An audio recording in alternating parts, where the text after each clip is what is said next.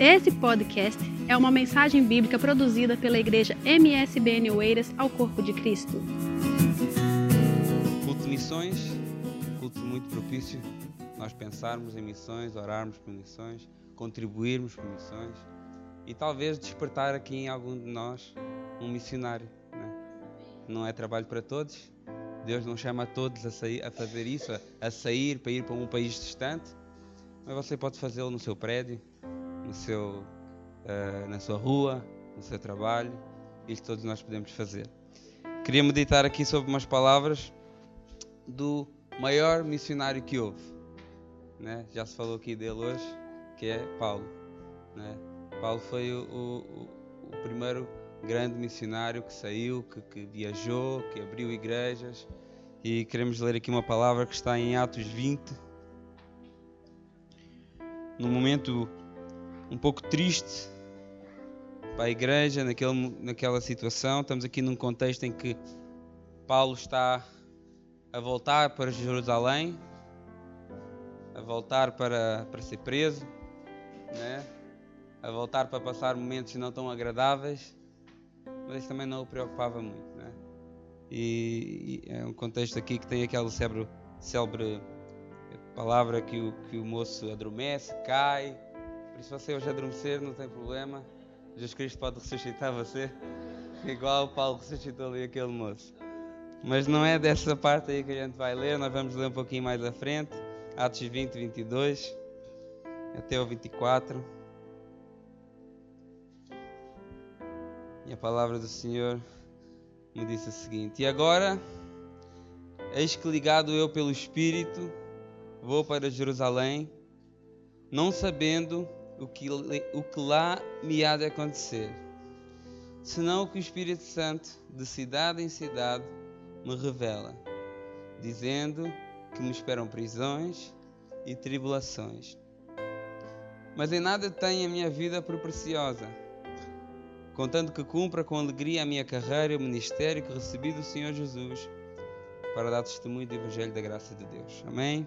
Só esses três. Curioso que eu já tinha uma pregação toda feita para o dia de hoje, baseada nesse versículo. E hoje, quando eu li esse versículo, eu apaguei tudo e Deus me falou outras coisas completamente diferentes, né? É engraçado isso que uma palavra, a mesma palavra, ela tem esse poder de nos falar de maneiras diferentes. Um versículo que às vezes tem tão poucas palavras, tão poucas letras, mas que pode nos falar de, de tantas maneiras, né? E, e, quando, eu, quando eu olhava aqui, e eu comecei a ver tanta coisa que a gente pode aprender aqui, começando logo aqui no 22, quando ele diz agora, eis que ligado eu pelo Espírito.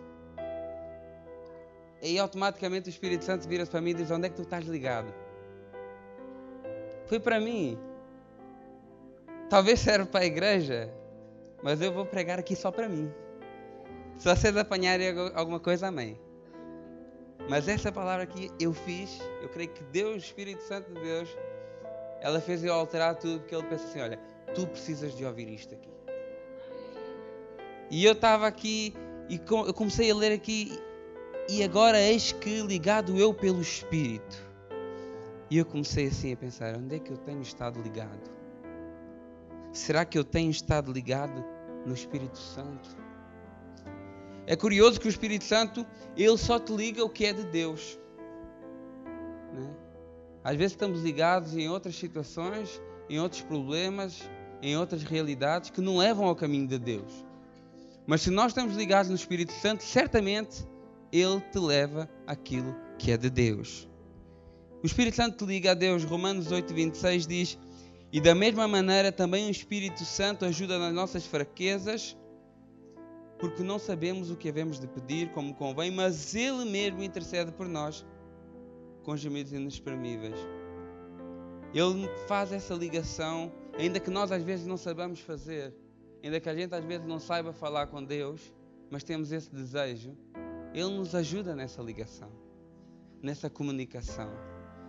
Ele também nos liga à Sua obra. Quando nós lemos lá Atos 13, 2, quando estavam todos ali, depois de passarem por uma grande perseguição, todos os apóstolos, toda a igreja ali fugida, alguns tinham sido mortos, alguns grandes pilares da igreja tinham sido sacrificados e estavam ali os, os restantes, os remanescentes da igreja. E o que é que eles estavam a fazer?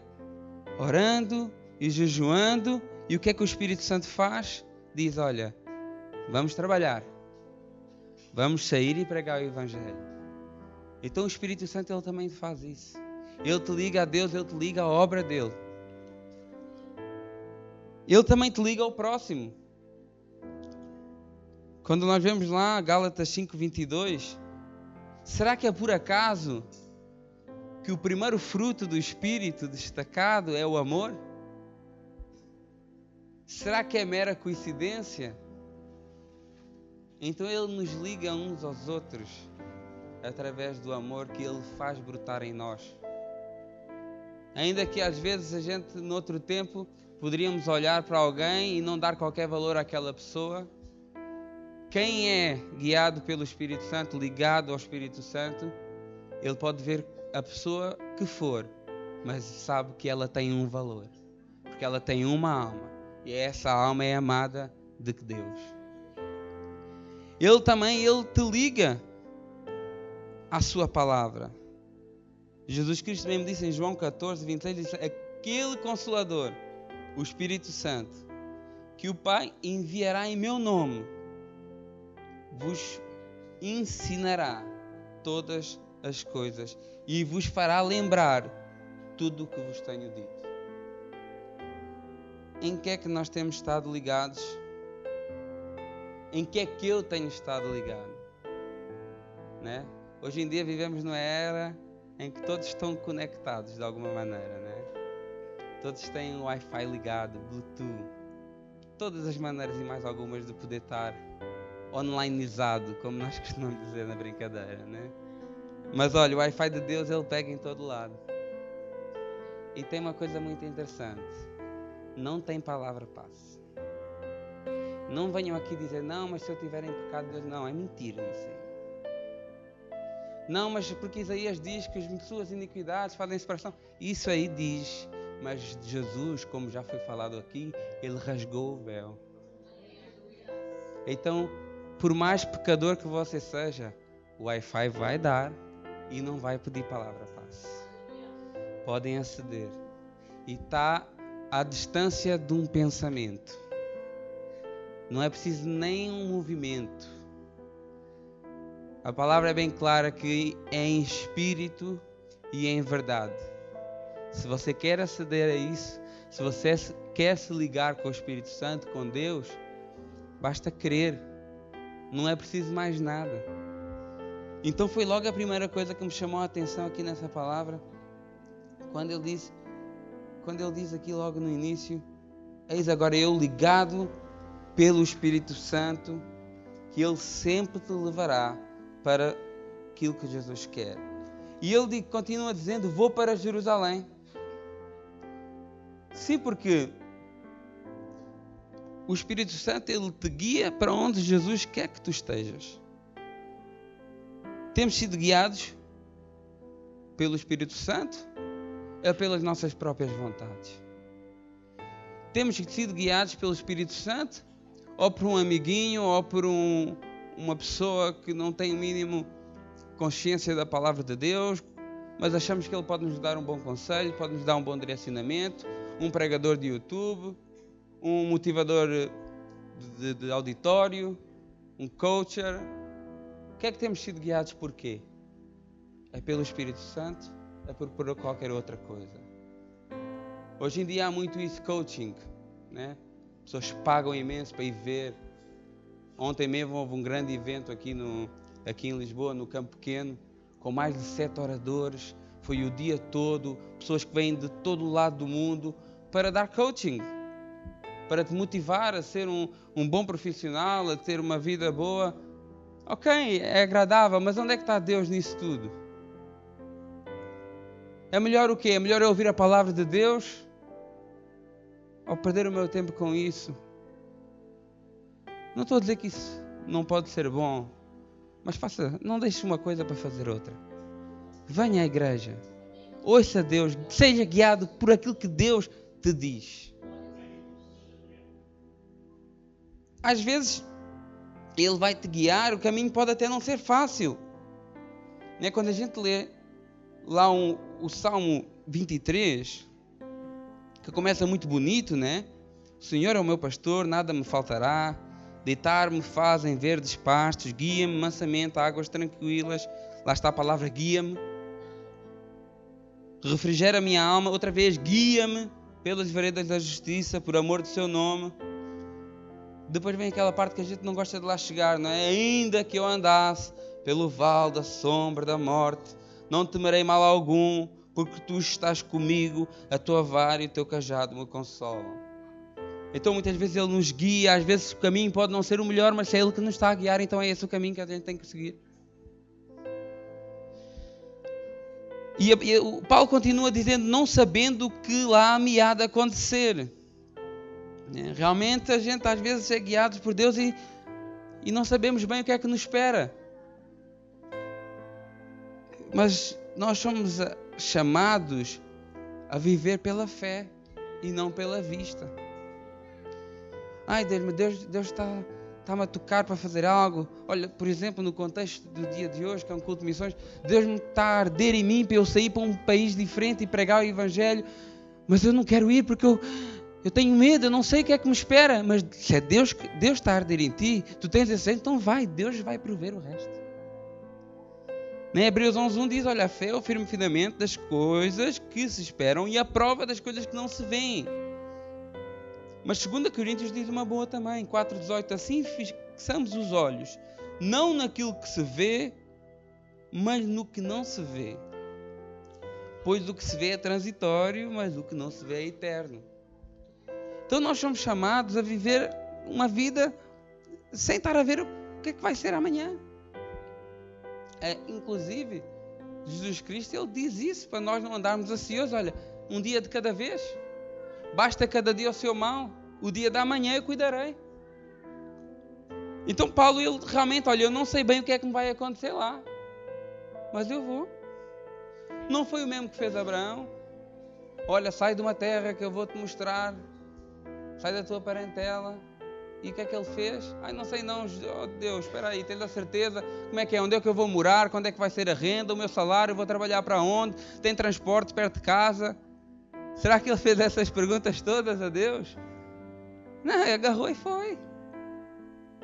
Mesma coisa com Moisés, olha, vai lá, vais libertar um povo. Deus, como é que é? Não, não percebo nada disso. Vai que eu, vai libertar um povo. E ainda questionou, questionou, questionou, mas depois, ó, calou a boca, eu vou. Libertou? Libertou. E nós somos assim mesmo, de questionar. Porém, temos que aprender que a gente vive em fé. E essa fé é que faz as coisas acontecer. E ele diz que não, sai, não sabe o que há de acontecer, não é? Paulo continua dizendo: uh, senão o que o Espírito Santo de cidade em cidade me revela, né? E, e realmente Espírito Santo revela. Agora, para o Espírito Santo revelar, você tem que estar conectado com Ele. Você tem que ter uma vida de oração. Você tem que ter uma vida de consagração a Jesus. Eu acho engraçado as pessoas às vezes querem ter muita intimidade com Deus, mas não querem perder um tempo a falar com Ele. As pessoas às vezes querem ter muito conhecimento de Deus, mas não quer perder um tempo. Eu estou a falar a palavra perder, mas não é mais, mais indicada. Mas não querem despender de um tempo para meditar na Sua palavra. Vocês querem uma igreja de amor, em que toda a gente se dá bem, mas não querem despender de um tempo para conversar com o irmão. Vocês querem que os eventos sejam da maneira que vocês querem, mas não querem ajudar para que os eventos existam. Então a gente quer tudo à nossa maneira, mas só quer palpitar e não quer fazer nada. Inclusive no nosso relacionamento com Deus. Surgiram aqui outras coisas que eu disse, mas o foco aqui é o nosso relacionamento com Deus. Se quer relacionamento com Deus, aí eu quero que Deus me revele. Aí eu quero que Deus levante o pregador, vai lá na minha cadeira, aponte o dedo na minha cara e diga tudo aquilo que eu quero ouvir. Porque se não for o que eu quero ouvir, não é de Deus. Intimidade com Deus depende da nossa entrega a Ele. E, e Paulo, ele tinha intimidade com Deus, ele sabia, Deus lhe revelava. Ele revelava coisa boa, ao contrário daquilo que a gente quer. A gente quer que Deus nos revele bênção, somente. Só que o que é que o Espírito Santo revelava a Paulo? Me esperam prisões e tribulações. A vida cristã não é um mar de rosas, irmãos. Talvez você entrou aqui porque alguém te disse que era. Eu peço desculpa a te desiludir. Então, é, é, a vida é assim mesmo. A vida cristã não é um mar de rosas, porém, a vida cristã nos leva a um oceano de prazeres. Amém? Então, ela não é um mar de rosas, mas ela nos leva a um oceano de prazeres. Só que vai ser maior que um oceano, é uma coisa eterna. Então, realmente, quando a gente lê lá um texto muito interessante, 1 Pedro 1, de 6 ao 7, diz assim: Em que vós grandemente vos alegrais, ainda que agora importa sendo necessário que estejais por um pouco contristados com várias tentações, para que a prova da vossa fé, muito mais preciosa que o ouro, que parece que é provado pelo fogo, se ache em louvor e honra a glória e glória na revelação de Jesus Cristo. Então, eh, realmente a vida cristã ela não é, ela às vezes aparece uh, aparecem coisas no nosso caminho que a gente fica a pensar: ó oh Deus, como é que eu mereço isso? Eu vou à igreja, eu, eu, eu dou o dízimo, eu, eu faço tudo aquilo que o pastor diz para eu fazer e ainda aparecem essas coisas. Sim, aparece, aparece muitas vezes para provar a sua fé. Assim como Pedro fala aqui, para provar a sua fé, muito mais preciosa que o ouro. Olha como a fé é importante muito mais preciosa que o ouro que parece provado pelo fogo. Então, é muito interessante nós, nós vemos que as tribulações elas vêm na nossa vida, as prisões elas vêm na nossa vida para a gente crescer junto com elas, para que a nossa fé seja provada e que a gente passe com distinção nessa fé. Mas ele também diz assim: Olha, eu em nada tenho a minha vida por, preciosa. Paulo continua o texto dizendo: Em nada tenho a minha vida por preciosa. Será que ele quer dizer que a nossa vida não vale nada? Não é bem assim. Deus é o autor da vida. Ele nos deu a vida para a gente usufruir da vida. Para a gente ter também gozo nesta vida. Não quer dizer que Ele não possa escolher que a gente possa ter uma vida mais difícil. Mas a nossa vida é muito pequena comparada com toda a glória que a gente há de passar. Então, às vezes, é um pequeno sacrifício para poder contemplar um grande tempo de glória e de louvor com o Senhor. Agora, nada, o que ele quer dizer com isto, não tenho a minha vida por preciosa, é que nada da minha vida, nada que eu possa passar aqui nesta terra, vale mais do que a minha salvação. Isso é o que ele quer verdadeiramente dizer com isso. Não quer dizer que a minha vida não vale nada. A nossa vida não vale nada. Nós agora temos que andar aqui, sofrer o dia todo, sacrifício o dia todo. Não. O que ele quer dizer é que não há nada nesta vida que possa pagar ou que possa ser melhor do que a salvação que Jesus Cristo tem preparado para mim. Né? Segunda, uh, Romanos 8, 18 diz assim: Porque tenho a mim por certo que as aflições deste tempo presente não são para comparar com a glória que em nós há de ser revelada. Então, que ele quer dizer? Olha, estamos a passar por dificuldades, estamos a passar por tribulações, é o trabalho que não dá certo, é em casa o casamento não está muito bom, é, é o filho que está a dar problemas, é a família, é um problema de saúde, ok, isso tudo faz parte da nossa caminhada cristã. Ah, mas o casamento lá embaixo, a minha mulher é chata. Ah, mas isso não quer dizer que vocês vão separar. Não é? Quer dizer, vamos, vamos, vamos, vamos equilibrar, vamos encontrar as diferenças e, e tentar procurar. Quer dizer, não é o fim do mundo. Ah, o trabalho não está bom, está bem, mas há mais trabalhos por aí. Quer dizer, o mercado de trabalho está aí. Pessoas, é só vês nas notícias, vocês não veem que o mercado de trabalho há pouca mão de obra para a oferta que existe. Então hoje em dia só está desempregado praticamente quem quer ou não, mas, mas se procurar vai achar. Né?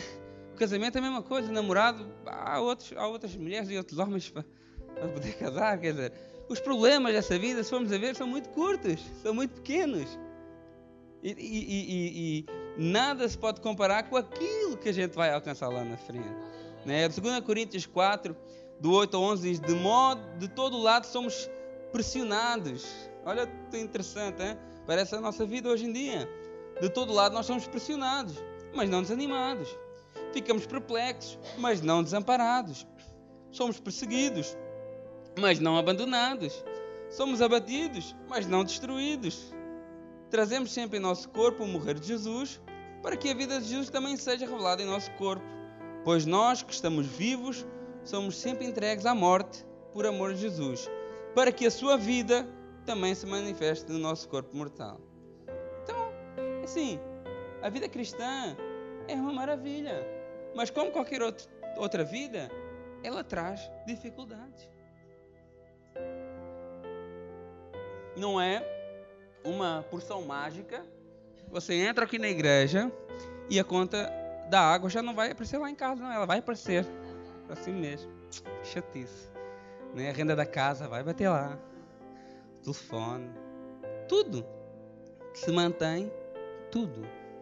Agora, queres passar pelos teus problemas como? É sozinho ou com Deus do teu lado? Porque se for sozinho, quando acabarem esses problemas todos e tu fores para a sepultura, aí é que vão começar os problemas. Se for acompanhado, quando acabarem esses problemas todos e for para a sepultura, aí começa o gozo. Então quer dizer, é inteligente ser cristão. Ser cristão é uma questão de inteligência, porque a pessoa não tem nada a perder, só tem a ganhar. E Paulo continua e diz: Contando que cumpra com alegria a minha carreira e o ministério que recebi do Senhor Jesus. Então, realmente, ele diz: Olha, nada, nada pode custar a minha salvação, ou seja, eu não, eu não abdico disso por nada. E, e o interesse dele é, é cumprir o seu chamado, cumprir o chamado de Deus para a vida dele. O que é uma grande dúvida para muitos de nós qual será o meu chamado? Talvez alguns estão aqui na igreja e muitos, talvez até a maioria, pensam assim: olha, o que é que Deus quer para a minha vida? Né? Eu estou aqui, eu oro, eu venho à igreja, só que eu, eu, eu sinto que, que, posso fazer mais. Né? Não sei se há alguém aqui com esse pensamento, eu muitas vezes o tenho. Uh, como é que eu sei qual é o chamado de Deus para a minha vida? Paulo ele não teve dúvidas, né? até porque o chamado dele foi bem bem para não deixar dúvida, né? Deus o chamou pessoalmente, né? no meio do povo, das pessoas, as pessoas que estavam com ele ouviram o chamado dele, não viram, mas ouviram, né? e, e, foi bem claro. Talvez isso não aconteça conosco, né? A gente está aí para o trabalho e de repente Deus aparece, cai tudo no chão e ficamos cegos dois dias ou três e talvez é difícil de acontecer connosco hoje em dia, mas não quer dizer que Deus não possa falar connosco também, né? De uma maneira mais menos escandalosa, né? Uh, agora, tem aqui três dicas que eu vou começar a praticá-las né? para saber qual é o chamado de Deus para a nossa vida. Se alguém tem essa questão, se alguém tem essa dúvida, talvez isso possa te ajudar. Né? Primeira dica, obviamente, é buscar a Deus. Né? Buscar a Deus em oração, em oração, buscar a Deus em jejum, em, em consagração, em meditação, em meditação da palavra. É, como, como, acontece, como eu disse há pouco, aquele texto que fala: servindo eles ao Senhor, jejuando, disse o Espírito Santo: Apartai-me Barnabé e Paulo para a obra a que os tenho chamado. Ou seja, eles estavam à espera, orando e jejuando, buscando a Deus para saber o que é, quando e o que e para onde que Deus queria que eles fossem. Então, buscar a Deus é o primeiro passo. Você que ainda tem alguma dúvida qual será o seu, chamado, o seu chamado. Então busca Deus, busca Deus em oração, consagra a sua vida, ponha esse propósito para que Deus te mostre, arda no teu coração. É missões, é evangelismo, é ação social, é pregar na igreja, é escola dominical. Há muitas coisas para você fazer. A segunda dica é você avaliar quais são os seus dons. O que é que você acha que faz bem? Né? Às vezes você tem o dom de servir, eu gosto de servir, gosto de ajudar. Fala ali com o elder. Nosso irmão Helder vai ter muito gosto em te receber lá na ação social. Né? Você tem o dom de cantar, fala aqui com os irmãos do grupo Louvor. Eles também vão te receber com muito carinho. Né? Tem dom de falar, então medita na palavra. Amanhã você está aqui pregar a palavra do Senhor. Né? E você gosta de escrever, escreva. Escreva para Deus. Escreva uh, textos motivacionais, devocionais. Ponha na internet, ponha no Facebook. Um dia você tem um livro. Então, o, o primeiro ponto é a gente buscar a Deus. O segundo ponto é nós vermos os dons que nós já temos, dons naturais que Deus nos concedeu, né? e, e, e tentar ir buscar por aí. A segunda, a terceira dica é pensar o que é que te, que é que te deixa indignado na igreja. Epá, eu, eu fico indignado com esse, na igreja e no mundo. Eu fico indignado com tanta gente a passar fome, com tanta gente na rua. Eu fico indignado com isso. Epá, então, junto o seu dom de servir com essa indignação, busca Deus e vai fazer trabalho voluntário na rua. Eu fico indignado porque há tanta gente que não conhece a palavra. Fico indignado com isso. Então, junte essa indignação, medite na palavra, o seu dom de falar. Você pode ser um pregador, um ensinador da palavra. Então, aquilo que te indigna, aquilo que te deixa triste porque achas que podias fazer bem, pode ser algo que Deus te chama para fazer. Aquela história dos palpiteiros, plantão, que gostam de dar palpite, mas não fazem nada. Esses palpiteiros têm todos uma vocação e um dom, mas estão parados. Se Deus levanta as pessoas que dão opinião para fazer alguma coisa, epá, vai haver montes de pessoas para trabalhar na igreja. Então deixe de dar palpite e comece a fazer olha, aquilo está mal, vá perto da pessoa e diga, olha, eu acho que podíamos fazer assim, posso ajudar. Irmão, faça favor. E você está ser usado por Deus e talvez esse é o seu dom naquela área específica que você está a dar a sua opinião. Então avalie os seus dons, busca Deus e olhe para as coisas que você acha que estão mal feitas. E talvez Deus te levanta com um propósito para trabalhar nessa área. Agora não deixe de cumprir o seu chamado e buscar por Ele. Jesus Cristo, Ele, ele, ele quer-nos ativos na obra do Senhor. E ativos na obra do Senhor não é necessariamente ativos aqui na igreja, na congregação. Você pode ser ativo na obra do Senhor também, como eu disse há bocado, na sua família. Porque também não, não interessa, não, o que é que interessa, quer dizer, você ganhar aqui horas toda para Cristo, mas lá em sua casa, a sua mãe, a sua família, o seu irmão, o seu filho, serem pessoas que não ligam e que não conhecem o Senhor. Comece por lá. Comece na sua casa, comece na sua família, comece nos seus entes queridos. E depois faça um trabalho mais abrangente.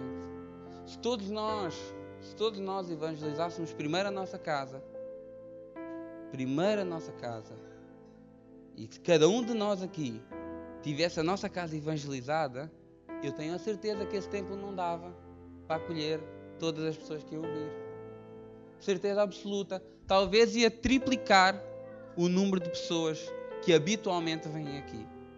Se nós começarmos por nossa casa. Então, dê prioridade ao chamado de Deus, em buscar a Deus para saber em que é que Ele quer te usar. E já vou terminar. Ele finaliza a dizer: Olha, para dar testemunho do Evangelho da graça de Deus. Então ele, ele, ele, ele diz ali: Nada tenho minha vida por preciosa, contando que cumpra com alegria a minha carreira e o ministério que recebi do Senhor, para dar testemunho do Evangelho da graça de Deus. Paulo, o foco dele era a missão. O foco dele era falar de Jesus. O foco dele era anunciar a Jesus. E ele não era invejoso. Ele queria que se falasse de Jesus, sendo ele ou sendo outra pessoa. Ele, inclusive, diz uma coisa muito engraçada em Filipenses 15, 1, do 15 ao 19. Filipenses 1, do 15 ao 19. Ele diz algo que eu achei curioso. Filipenses 1, do 15 ao 19, ele diz assim: Olha, a verdade é que também alguns pregam a Cristo por inveja e por porfia, mas outros de boa mente. Uns por amor, sabendo que fui posto para a defesa do Evangelho, mas outros, na verdade, anunciam a Cristo por contenção, não puramente, julgando acrescentar aflição às minhas prisões. Mas que importa? Contanto que Cristo seja anunciado de toda maneira, ou com fingimento, fingimento, ou em verdade, eu nisso me regozijo e me regozijarei mais ainda, porque sei que disto me resulta salvação, pela vossa oração e pelo socorro do Espírito de Jesus. É importante falar de Jesus Cristo, irmão. Não olhe para o pregador. Eu posso ser a pessoa mais pecaminosa do mundo. Se Deus permitiu que eu subisse esse púlpito aqui, a igreja dele para falar, Deus que eu tenho compromisso é com a palavra dele. Eu posso ser a pessoa pior do mundo, posso ser um assassino. Se eu estou aqui, se eu estou a pregar a palavra de Deus, se eu estou a ler aqui a Bíblia e a falar dela, é isso que o irmão e que a irmã e que eu tenho que atentar. Não é para quem está a falar, ah, mas ele fala assim, só que ele teve o mês de agosto, tem pôs os pés na igreja. Não é bem assim que eu vim cá umas vezes. Vou dar um exemplo. Ele, mês de agosto, nem pôs os pés na igreja, e, e, e, no trabalho é uma coisa, aqui é outra, em casa bate na mulher, espanca a filha. E... Era mais fácil ela espancar-me a mim. Isso, isso é problema meu. Se Deus permitiu que eu falasse à igreja de Cristo, ouça o que, é que Deus quer falar à igreja. Eu dou dar o meu exemplo, outra pessoa qualquer. É o que Paulo diz aqui, interessa que se fale de Cristo. E Paulo ainda diz assim: olha, porque se anuncio o Evangelho, não tenho que me gloriar, pois que me, pois me é imposta essa obrigação. E ai de mim se não anunciar o Evangelho. Então, quem, quem prega aqui não tem que se gloriar de nada. Nós somos só instrumentos que Deus usa para vir aqui. E amanhã Ele usa outro. E eu hoje estou aqui, amanhã posso não estar, está outro no meu lugar. E, e a vida continua. E nós temos que olhar é para a palavra de Deus, não para quem está a pregar a palavra de Deus. É importante nós pensarmos assim: Deus ele tem compromisso com a Sua palavra. A palavra de Deus ela cura, a palavra de Deus ela santifica, ela ainda faz milagres, ela ainda tem o poder de modificar pessoas, ela tem o poder de curar, de transformar pessoas. E, e, e se a gente não acreditar nisso e achar que é o pregador, que é o obreiro, que tem esse poder, que é o pastor da igreja que tem esse. Não. É a palavra de Deus, é o Espírito Santo de Deus que guia que, que, que direciona e que opera através de mim, como operou através de uma mula lá a Balaão, é a mesma coisa, só eu tenho menos pelo, mais nada, o resto é igual. Em resumo, em resumo, o Espírito Santo ele te liga a Deus, ele te guia, ele te revela. O caminho de Deus para a sua vida nem sempre é fácil. Caminho com fé, não pelo aquilo que você vê, mas com fé. Nada é mais precioso do que a sua salvação. Cumpra o seu chamado e fale de Deus. Fale de Deus. De qualquer maneira, fale de Deus. Deus é bom. Eu não sei muito, eu não conheço, mas olha, eu, eu só tenho uma coisa para dizer, meu irmão: Deus é bom. Você quer saber mais? Vai lá na igreja, tem lá a malta mais qualificada para te explicar. Amém? Então vamos ficar de pé. Eu agradeço a Deus por essa oportunidade e que a gente possa, esse, última, esse último ponto, falar de Jesus Cristo. É culto de missões e, e como é que as pessoas vão de crer se ninguém falar?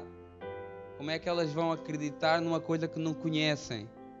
Como é que elas vão saber de Jesus Cristo se ninguém falar para elas? Porque as pessoas têm uma imagem de um Jesus Cristo crucificado, com uma cara pálida, uma cara triste, com sangue.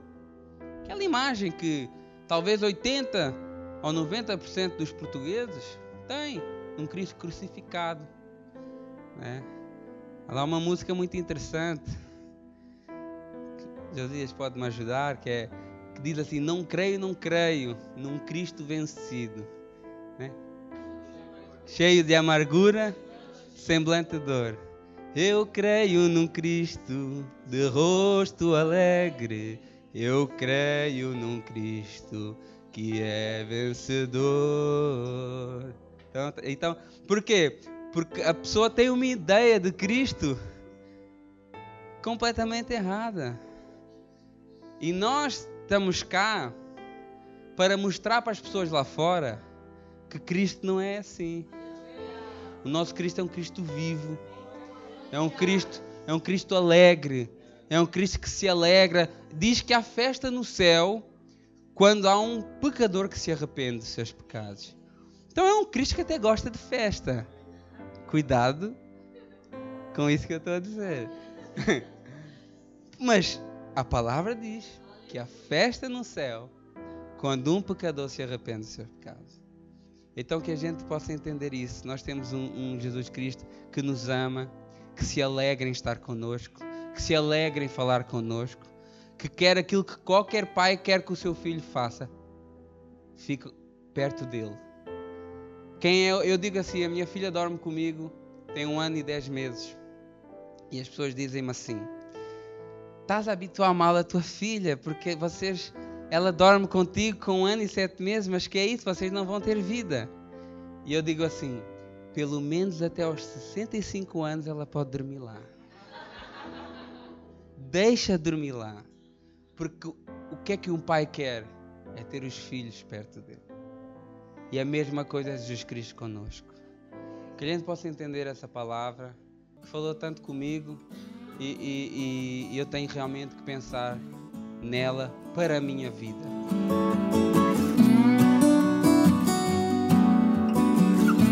Esse foi mais um podcast, uma mensagem bíblica produzida pela igreja MSBN Oeiras. Siga-nos nas redes sociais, Facebook e Instagram.